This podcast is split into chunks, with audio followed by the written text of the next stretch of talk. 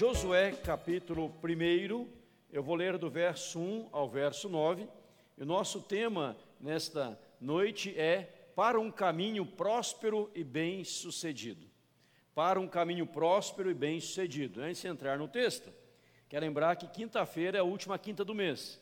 Teremos a Carinha Rizard, né, Carinha? Quinta-feira temos Carinha Rizard aqui na igreja. Mulheres modernas, a moda antiga. Será online e só online, né? Então, se você quiser assistir, você vai assistir online. Só. Só online. Sem poder vir. É. Porque mulheres, sabe como é que é, né? Não sabe ficar junto, longe, separa junto, quer misturar, quer falar e não pode, né? Então tem que ficar separado. As cadeiras estão separadas assim, para os casais não brigar, né? Fica de lado, não tem briga durante o culto, né? Fica mais tranquilo, os casais aí, não tem perigo de briga, né? Mas então, quinta-feira, tem que Mulheres Modernas, a moda antiga, online, né? Pelas redes sociais aí, vai ser benção em nome de Jesus.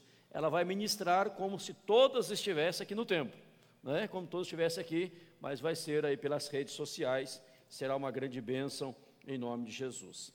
Josué capítulo 1, verso 1 ao verso 9. Quinta é às sete e meia, né, Karine? Sete horas. 19 horas ainda. O tema será? Saindo o quê? Saindo o angu. Vamos mudar o tema.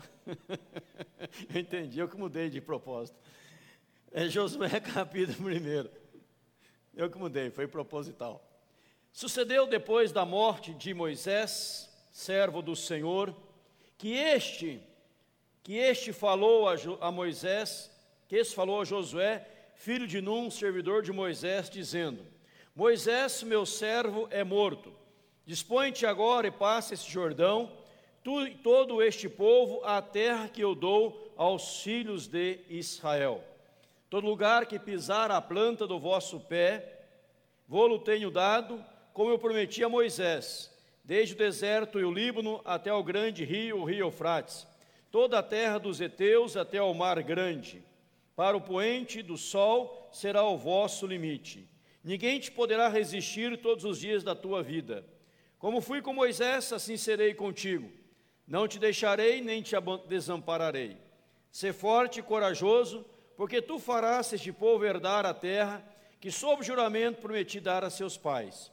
Então, somente, sê forte e muito corajoso para teres o cuidado de fazer segundo toda a lei que meu servo Moisés te ordenou. Dela não te desvies, nem para a direita, nem para a esquerda, para que sejas bem-sucedido por onde quer que andares.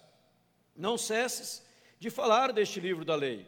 Antes medita nele dia e noite, para que tenhas cuidado de fazer segundo tudo quanto nele está escrito. Então farás prosperar o teu caminho e serás bem-sucedido.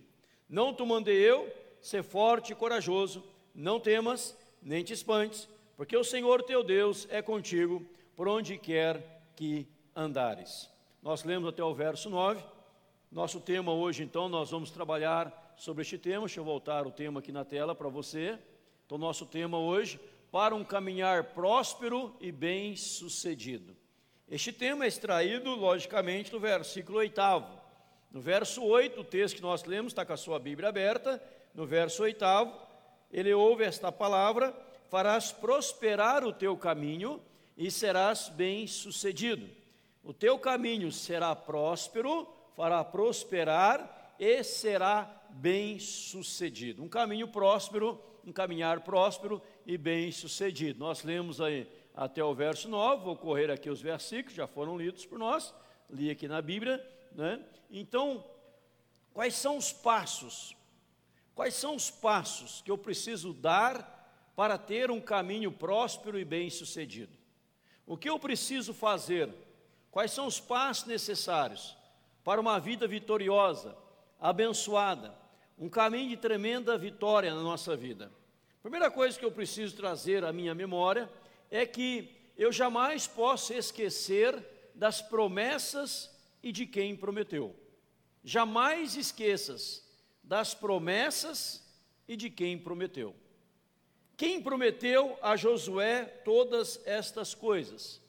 Quem trouxe esta palavra, essas promessas maravilhosas a Josué, fortalecendo a sua vida, o animando, o inspirando e trazendo a ele uma unção tremenda e poderosa.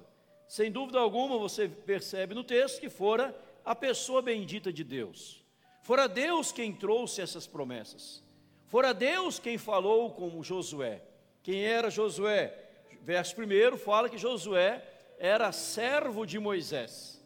Na verdade, quem era para ocupar a liderança na nação de Israel, quem era para ser o próximo líder da nação de Israel, após a morte de Moisés, não era Josué, era para ser Arão.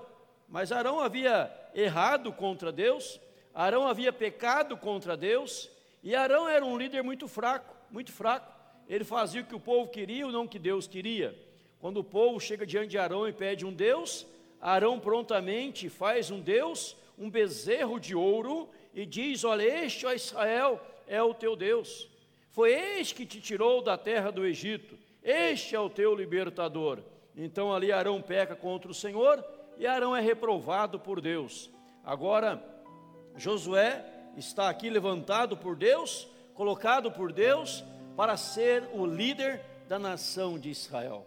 E agora, para que ele tivesse um caminho próspero, bem sucedido, Deus lhe faz inúmeras promessas.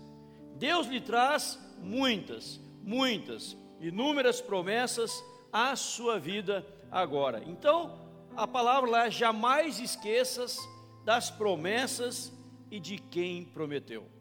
Porque se Josué lembrasse continuamente que Deus lhe havia feito promessas, e que Deus não mente, e que Deus não falha, que Deus não se engana, que Deus não erra, com certeza absoluta, Josué caminharia de cabeça erguida, de cabeça erguida. Não caminharia como um fracassado, não caminharia como um derrotado, mas caminharia como um homem vencedor, de cabeça erguida, porque ele sabe que o Senhor lhe havia prometido muitas coisas.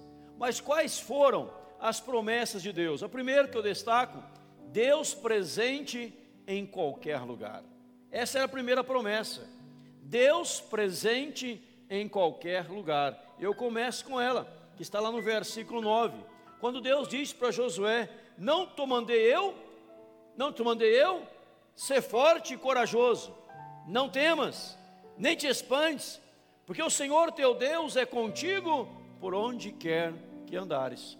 Veja bem, meu irmão, minha irmã, essa promessa, a força dessa promessa, a alegria dessa promessa, a certeza da presença divina. Deus dizendo: Eu serei convosco todos os dias, eu serei com você, porque o Senhor teu Deus é contigo por onde quer que andares. Ou seja, por onde quer que Josué fosse andar, qualquer lugar que ele passasse, Deus estaria ali com ele. É o Deus onipresente, é o Deus que está presente em todo lugar ao mesmo tempo. Imagina você caminhando diante das adversidades, diante dos problemas, diante de inúmeras lutas, mas você sempre trazendo ao seu coração, sempre trazendo à sua mente: Deus é comigo, Deus está comigo, eu não estou sozinho, eu não estou desamparado, eu não estou abandonado, Deus é presente, Deus está aqui. Há um cântico antigo que nós cantávamos que dizia: o cântico, Deus está aqui, tão certo como o ar que eu respiro, tão certo como a manhã que se levanta, Deus está aqui. Quem conhece a canção? Né? Veja que é a canção antiga, né? Todos os antigos conhecem, né? É um cântico bem antigo e bem gostoso de cantar, né? Você conhece? Jovens e conhecem também, tá vendo? Não é só os antigos, os jovens também conhecem. Né? Deus está aqui, ou seja, a presença maravilhosa de Deus. Vou repetir para você: o Senhor teu Deus é contigo por onde quer que andares, por isso não temas. Não temas, não te mandei eu, forte, corajoso, não temas, porque eu estou com você. Quantas vezes nós tememos as adversidades, achamos que não vamos vencer, achamos que não vamos triunfar, achamos que não vai dar certo, porque pensamos e começamos a raciocinar que nós realmente não vamos triunfar naquele momento porque nós esquecemos da presença soberana de Deus. Preguei recentemente aqui um texto, quando o rei Senaqueribe tenta invadir Jerusalém, E o rei ali, em Jerusalém, ele se coloca diante de Deus em oração, depois diz para o povo: Não tema o adversário, porque um há conosco maior que está com ele. Deus está com a gente, não precisa temer. E o povo cobrou ânimo, ficou animado, foi para a batalha e teve vitória em nome de Jesus. Então você não pode esquecer da presença de Deus em todo lugar. Certa feita, Jacó, ele foi dormir, colocou a sua cabeça sobre um travesseiro e teve uma visão de uma grande escada, aonde anjos subiam e desciam. E Jacó chegou à seguinte conclusão: Deus estava neste lugar e eu não sabia. Deus estava aqui e eu não sabia. Eu queria que você trouxesse para a sua vida esta palavra: Deus está comigo. Deus está comigo. Em qualquer lugar que eu for, Deus sempre estará comigo em nome de Jesus. Mas há algumas outras promessas. Por exemplo, a terra era uma promessa segura. A terra, uma promessa segura. Veja aí na Bíblia, Josué capítulo 1 lá no versículo 2: Moisés, meu servo, é morto. Dispõe-te agora, passa esse Jordão, tu e todo este povo, a terra que eu dou aos filhos de Israel. Verso 3: Todo lugar que pisar a planta do vosso pé, vou-lo tenho dado. Vou-lo tenho dado. Vou-lo tenho dado, a terra que eu dou aos filhos de Israel. Então qual era a promessa? Olha, Josué, a terra é uma promessa segura. Ele não tinha que duvidar: será que eu vou conquistar essa terra? Será que vai dar certo? Será que em meio às batalhas nós não seremos frustrados, derrotados ou frustrados da nossa esperança? Deus fala: não, essa terra eu dei aos filhos de Israel, eu dei esta terra em juramento, eu jurei, eu dei minha palavra, eu empenhei a minha palavra.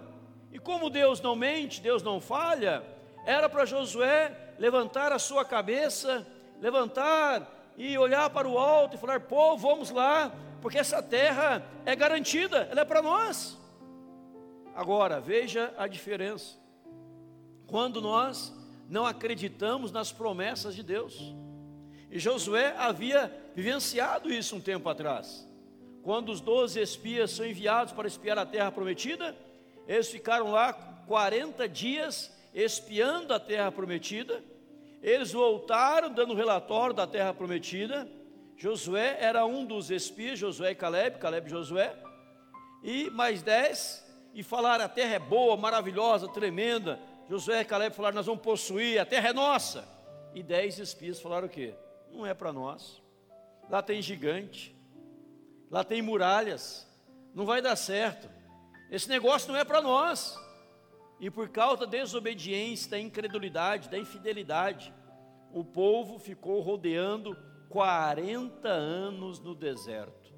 Cada dia que o espia ficou na terra, Deus converteu no ano. Ficaram 40 dias na terra, foram 40 dias no deserto, andando em círculos. Não gastava 40 dias do Egito a Israel, terra prometida, Canaã. Poucos dias, 10, 12, 15 dias, podia entrar lá. Os espíritos foram e ficaram 40 dias. Então era pertinho. Mas ficaram rodeando em círculo, até que as pessoas de 20 anos para cima, todos morreram no deserto, exceto Caleb e Josué, e os de 20 anos para baixo, e os que nasceram depois no Egito. E agora Josué, onde ele está? Numa posição de liderança. Agora ele está governando a nação de Israel. Ele não é mais um servo de Moisés, Moisés estava morto. Agora ele era o líder, agora ele era o cabeça, agora é ele que dava a palavra, agora é ele que dava a direção, é ele que dava o direcionamento usado por Deus, iluminado por Deus, evidentemente. Ele fala: pessoal, olha, nós vamos possuir essa terra agora, agora não tem mais jeito, vamos passar o Jordão, porque a terra é uma promessa segura de Deus para nós. Irmãos, veja bem, se o povo lá atrás, há 40 anos atrás, tivessem tomado, as pessoas tivessem tomado posse desta palavra, 40 anos não seria perdido na vida. Sabe por que a gente perde muita coisa na vida e fica andando em círculos? Porque a gente esquece da promessa do Senhor. esquece nos agarrar à promessa do Senhor e preferimos ficar com as nossas incertezas, as nossas dúvidas, os nossos questionamentos, ao invés de confiar, descansar, se apegar no Senhor em nome de Jesus. Então a, a terra, Deus fala: olha, eu dei essa terra. Em segundo lugar, terceiro lugar, Deus estabelece os limites, limites estabelecidos. Se você olhar na palavra do Senhor, diz lá no versículo 4: desde o deserto do Líbano até o grande rio, o rio Eufrates, toda a terra dos heteus e até o mar grande para o poente do sol será o vosso limite. Então Deus estabeleceu o limite já para eles. O que você vai conquistar já está de, delimitado pelo Senhor. Amém? Já está, Deus já estabeleceu limites. Agora você pergunta assim, mas pastor, será que é um limite pequeno? Você lê o final de Josué, do livro de Josué, vai dizer que quando Josué morreu, muita terra ainda ficou para ser conquistada. Então o limite de Deus para nós ultrapassa o nosso limite, o nosso pensamento. Porque Deus tem muito mais para nós do que nós imaginamos. Por isso que a Bíblia diz: nem olhos viram, nem ouvidos ouviram, nem jamais penetrou em coração humano o que tem, o que Deus tem preparado para aqueles que o amam. O que eu preciso fazer? Amar a Deus acima de todas as coisas. De toda a minha alma, todo o meu entendimento, todas as minhas forças, eu preciso amar ao Senhor, pois se eu amar ao Senhor, Deus vai fazer maravilhas através da minha vida, em nome de Jesus, e já estabeleceu os limites. Mas há uma outra promessa: vitória certa. Vitória certa. Olha o que diz aqui, vitória certa, verso 5: Ninguém te poderá resistir todos os dias da tua vida, ninguém te poderá resistir vão tentar lhe resistir, mas ninguém vai poder, porque você é o vitorioso. Aí você vai para o Novo Testamento, a Bíblia fala que em Cristo somos mais que vencedores. Não seremos vencedores, somos mais, mais que vencedores em Cristo Jesus, o Senhor. Vitória certa. Se ele crê nisso, ele se apega nisso, na, na bênção, na bênção Senhor. Deus fala: serei contigo não te deixarei, não lhe desampararei. A palavra do Senhor afirmando isso para Josué, por boca do Senhor, nosso Deus, verso 5: Assim serei contigo, não te deixarei, não te desampararei. Em momento algum você estará desamparado, só, solto, ao caos, mas sempre debaixo da condução divina, nos limites estabelecidos por Deus para as suas conquistas, para as suas vitórias, para as suas batalhas também, mas para as suas vitórias, em nome de Jesus. Você fará este povo herdar a terra. Deus fala, Josué, você fará este povo herdar a terra. Então você, Josué, vai fazer este povo herdar a terra, verso 6. Tu farás este povo herdar a terra que sob juramento prometi dar a seus pais. Então, Josué, fica tranquilo. A missão é grande, a missão é tremenda, a missão é inenarrável, maravilhosa, mas você vai fazer o povo herdar a terra. Fica tranquilo. Agora imagina você, meu irmão, minha irmã, vou imaginar de novo. Nós aqui recebendo estas seis promessas de Deus. Ele vai estar em todo lugar comigo, nunca vai me abandonar. Eu vou fazer o povo herdar a terra, tenho vitória certa já estabeleceu os limites, a terra promessa segura. Como é que eu vou caminhar? Vou caminhar de cabeça erguida. Vou caminhar de cabeça erguida. Não vou andar cabeça baixa, ciscando, né? Encurvado, olhando para o chão. Eu vou olhar para o alto, porque é do alto que vem o socorro cada dia, cada momento das nossas vidas, em nome de Jesus. Mas em segundo lugar, amados, eu preciso entender que tem que haver disposição nunca perca a disposição. Não é porque tem promessa que eu vou me acomodar. Vou repetir. Não é porque tem promessa de Deus que eu vou me acomodar. A soberania divina que trabalha lado a lado com a responsabilidade humana. Soberania divina, responsabilidade humana. Se você perguntasse para mim, pastor, qual é mais importante? a soberania divina ou a responsabilidade humana?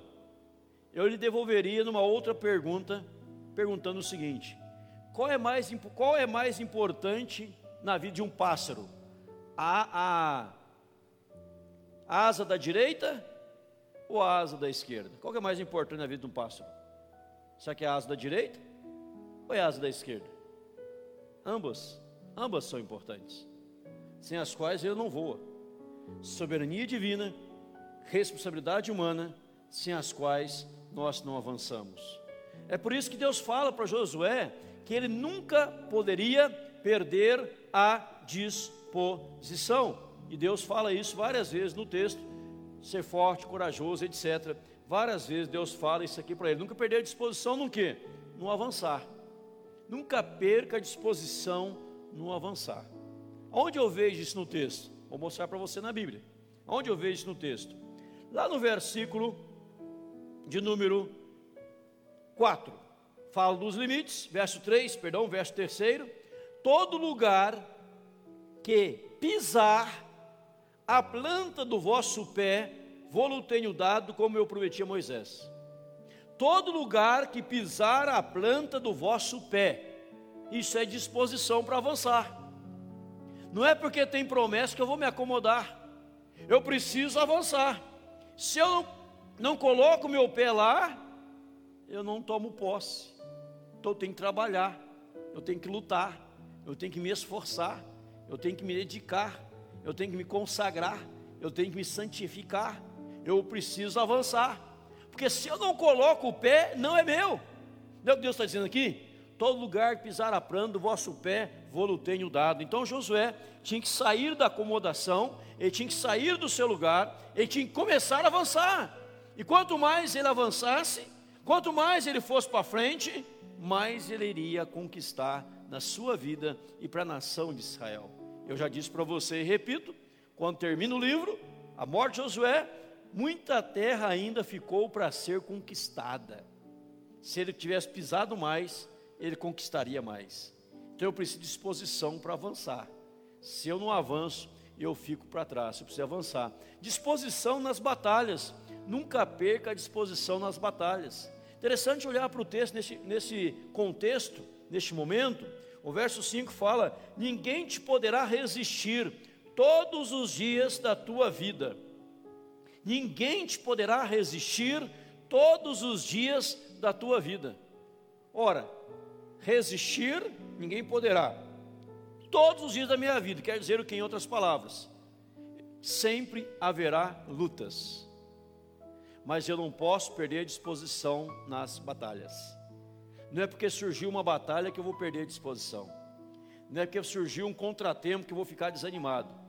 Eu sei que ninguém poderá me resistir. Mas se fala em resistir, porque fala em batalha, fala em problemas, fala em lutas, mas disposição para travar qualquer batalha. Eu aprendi isso na vida de Caleb. Caleb aqui, amigo Josué.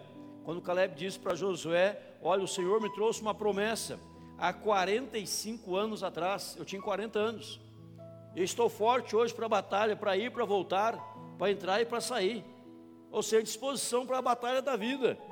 Ele não disse que com 85 anos estou cansado, estou esgotado, já estou num grupo de risco, não posso mais para uma batalha. Não, estou disposto para ir para a batalha. Eu vou para a batalha. Ele nunca perdeu a disposição. Quem está firme nas promessas nunca perderá a disposição para novas lutas, para ter novas conquistas em nome de Jesus, amados. Nunca perca a disposição também no que? No aprender. Eu preciso aprender. Eu preciso aprender. Quando você olha para este texto, a palavra do Senhor, texto lindo, ele fala aqui para nós, lá no versículo 7, tão somente ser forte e muito corajoso, para teres o cuidado de fazer segundo toda a lei que meu servo Moisés te ordenou. Toda a lei que Moisés, meu servo, te ordenou. Então tem que ter disposição para aprender. Como é que eu vou fazer? Como que eu vou fazer toda a lei que Moisés ordenou se eu não estou aprendendo? Alguém disse esses dias, ficou na internet, se alguém lhe oferecer a oportunidade da sua vida, mas você não sabe fazer aquilo, primeiro você aceita, depois você aprende a fazer e faça. Ah, eu não sei. Ah, eu não sei. Não fala, se aceita, aprenda e faça. Ah, eu não sei fazer isso, não sei fazer aquilo, não sei fazer aquilo outro, não sei fazer aquilo outro, não sabe nada. Mas não tem vontade de aprender a fazer. E quem tem vontade de aprender, disposição para aprender, ele está sempre aberto para aprender novas técnicas.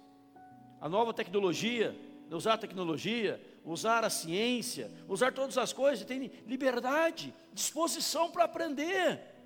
Mas tem gente que acha que já sabe tudo, né? Acha que não precisa aprender mais nada. Ah, eu já sei tudo, não precisa aprender mais nada, não. Eu já sei tudo. Né? Quem pensa assim, na verdade, não sabe nada. Está retrocedendo ao invés de avançar. Qual é a sua disposição em continuar aprendendo? Disposição em continuar aprendendo. Muitas vezes pessoas nos ligam dizem: Ah, pastor, estou passando por isso, por aquilo, por aquilo outro, eu não sei o que fazer.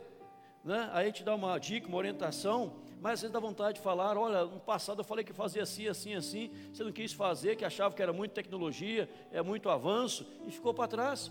Disposição em aprender.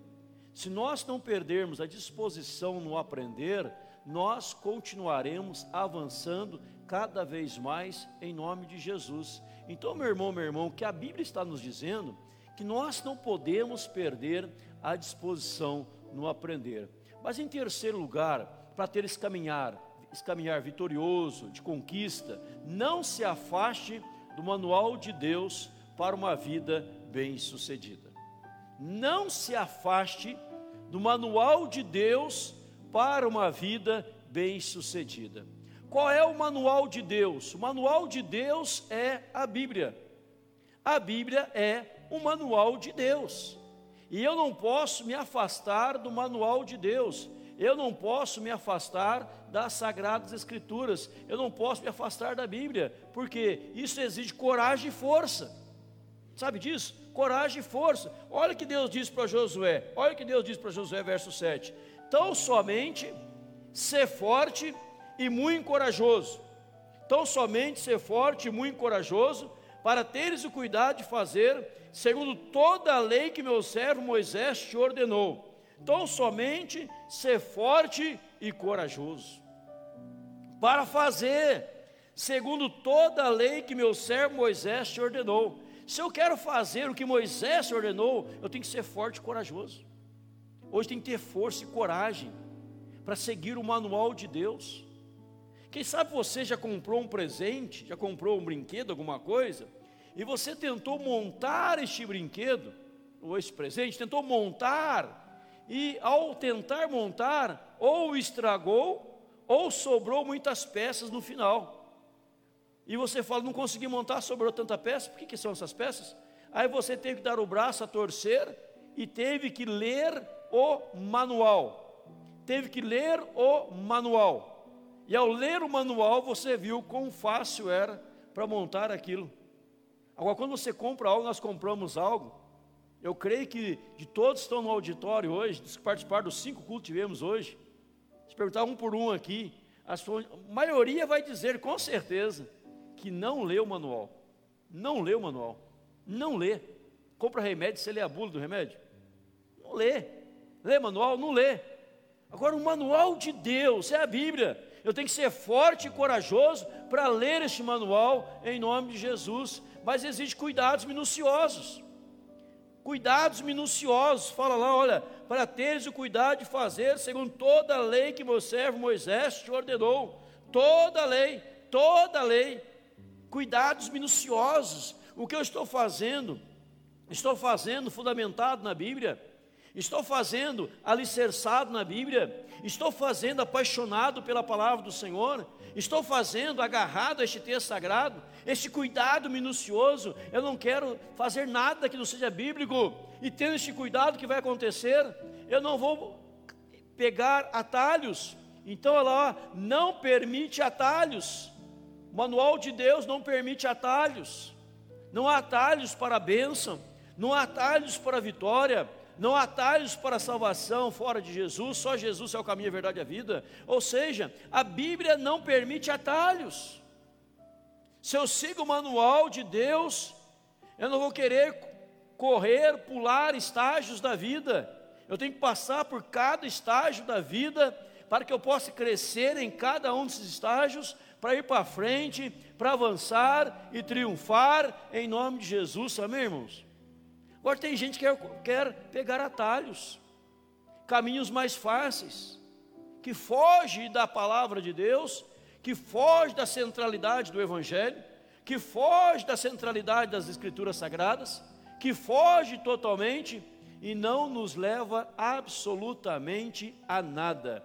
Então eu preciso aprender que eu não posso pegar atalhos, mas eu preciso memorizar também. O versículo vai dizer aqui para falar e memorizar.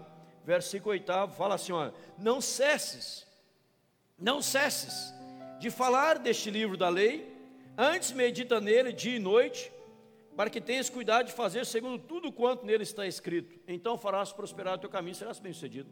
Não cesse de falar deste livro da lei e meditar nele de dia e de noite. Irmãos, não tem algo melhor do que o estudo da palavra do Senhor? Você ler a palavra de Deus, temos feito as lives aí, né? Os, uh, os dez mandamentos, o que implica o primeiro mandamento, o segundo mandamento, o terceiro mandamento, o quarto mandamento. Vamos ver do quinto ao décimo. Depois a oração dos dez mandamentos, vou ensinar na live, é, cada dia uma, né? a oração dos dez mandamentos. Então eu preciso meditar na palavra todo dia.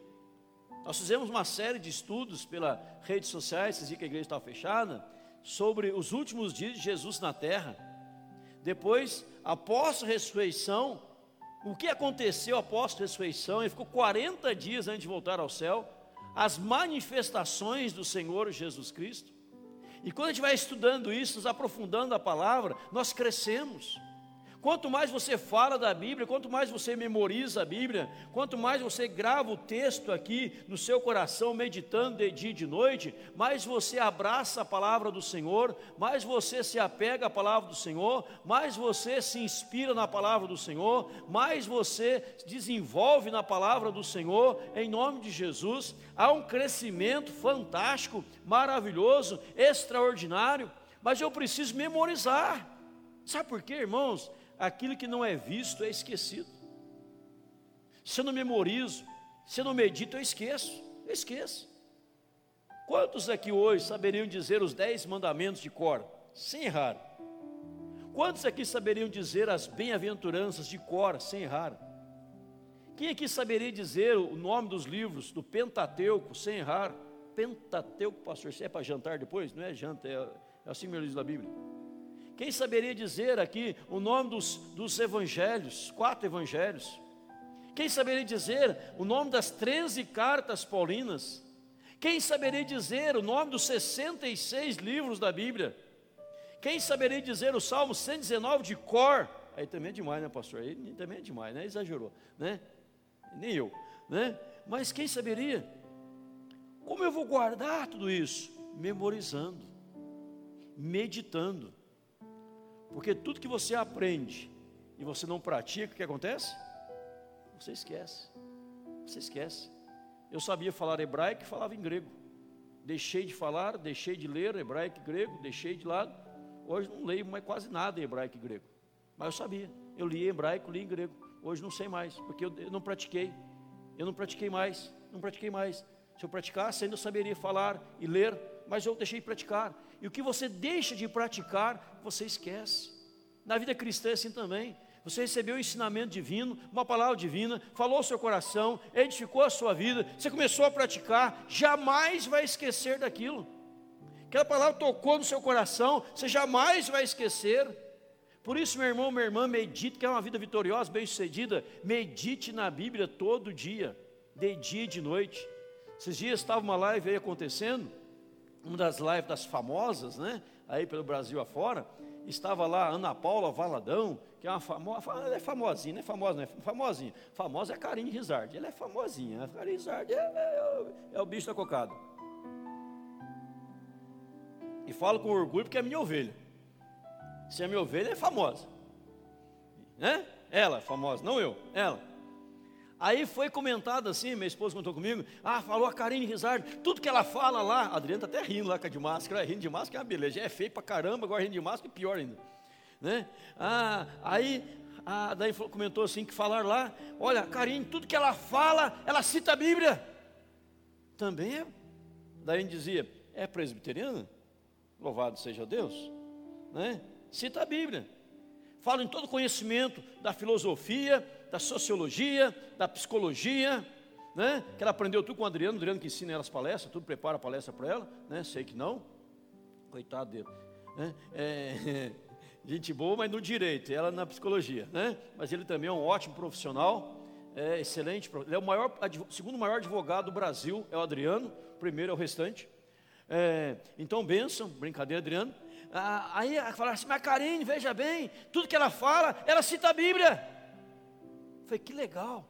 E daí comentava, minha esposa, é que ela é presbiteriana. Por quê? Porque ela ama a Bíblia. Porque ela memoriza. Porque ela medita. Você notou que todo mundo que medita, que ama a Bíblia, quando vai falar, sempre cita a Bíblia? Está escrito isso na Bíblia. Está escrito isso na Bíblia. Agora, quem carrega a Bíblia como desodorante embaixo do braço, só para vir na igreja, né? Não, não sabe nada de Bíblia. Ah, eu não, não leio a Bíblia papel, eu gosto só da Bíblia celular. Porque no culto eu acompanho a Bíblia pelo celular. E aproveito de olhar no WhatsApp, no Instagram, no Facebook, quando o pastor está pregando. Não aprende nada. Agora, se você memoriza, você vai citar a palavra. Quer um exemplo? Como que Jesus venceu a tentação no deserto? Citando a palavra de Deus. O diabo vinha, está escrito, Jesus dizia, também está escrito, não tentarás o Senhor teu Deus. Também está escrito, só Ele darás culto. Então você precisa memorizar a palavra de Deus e a ciência, ter ciência da presença de Deus na sua vida. Ciência da presença de Deus, estar consciente seria a melhor palavra. Consciente, Deus está comigo. Se Deus está comigo, a vitória é certa a minha vida será de sucesso, caminho próspero, caminho bem sucedido, uma vida próspera, bem sucedida, que Deus está conosco. E aquele que prometeu, ele é fiel em cumprir a sua palavra. Quem prometeu foi Deus. Agora eu preciso, lembra que eu falei? Disposição. Disposição para ser forte em cumprir o que está aqui. Hoje exige muita coragem, muita força para dizer para a sociedade: eu sou cristão, sou homem de Deus, sou mulher de Deus, sou servo do Senhor. É preciso muita disposição, muita coragem para dizer isso hoje. Muita coragem. Gosto de ter compromisso com esta palavra. Deus vai te abençoar, meu irmão, minha irmã, cada vez mais, em nome de Jesus. Que Deus assim nos abençoe. Que nosso caminho seja próspero e bem sucedido em todo lugar que nós passarmos, em nome de Jesus. Amém?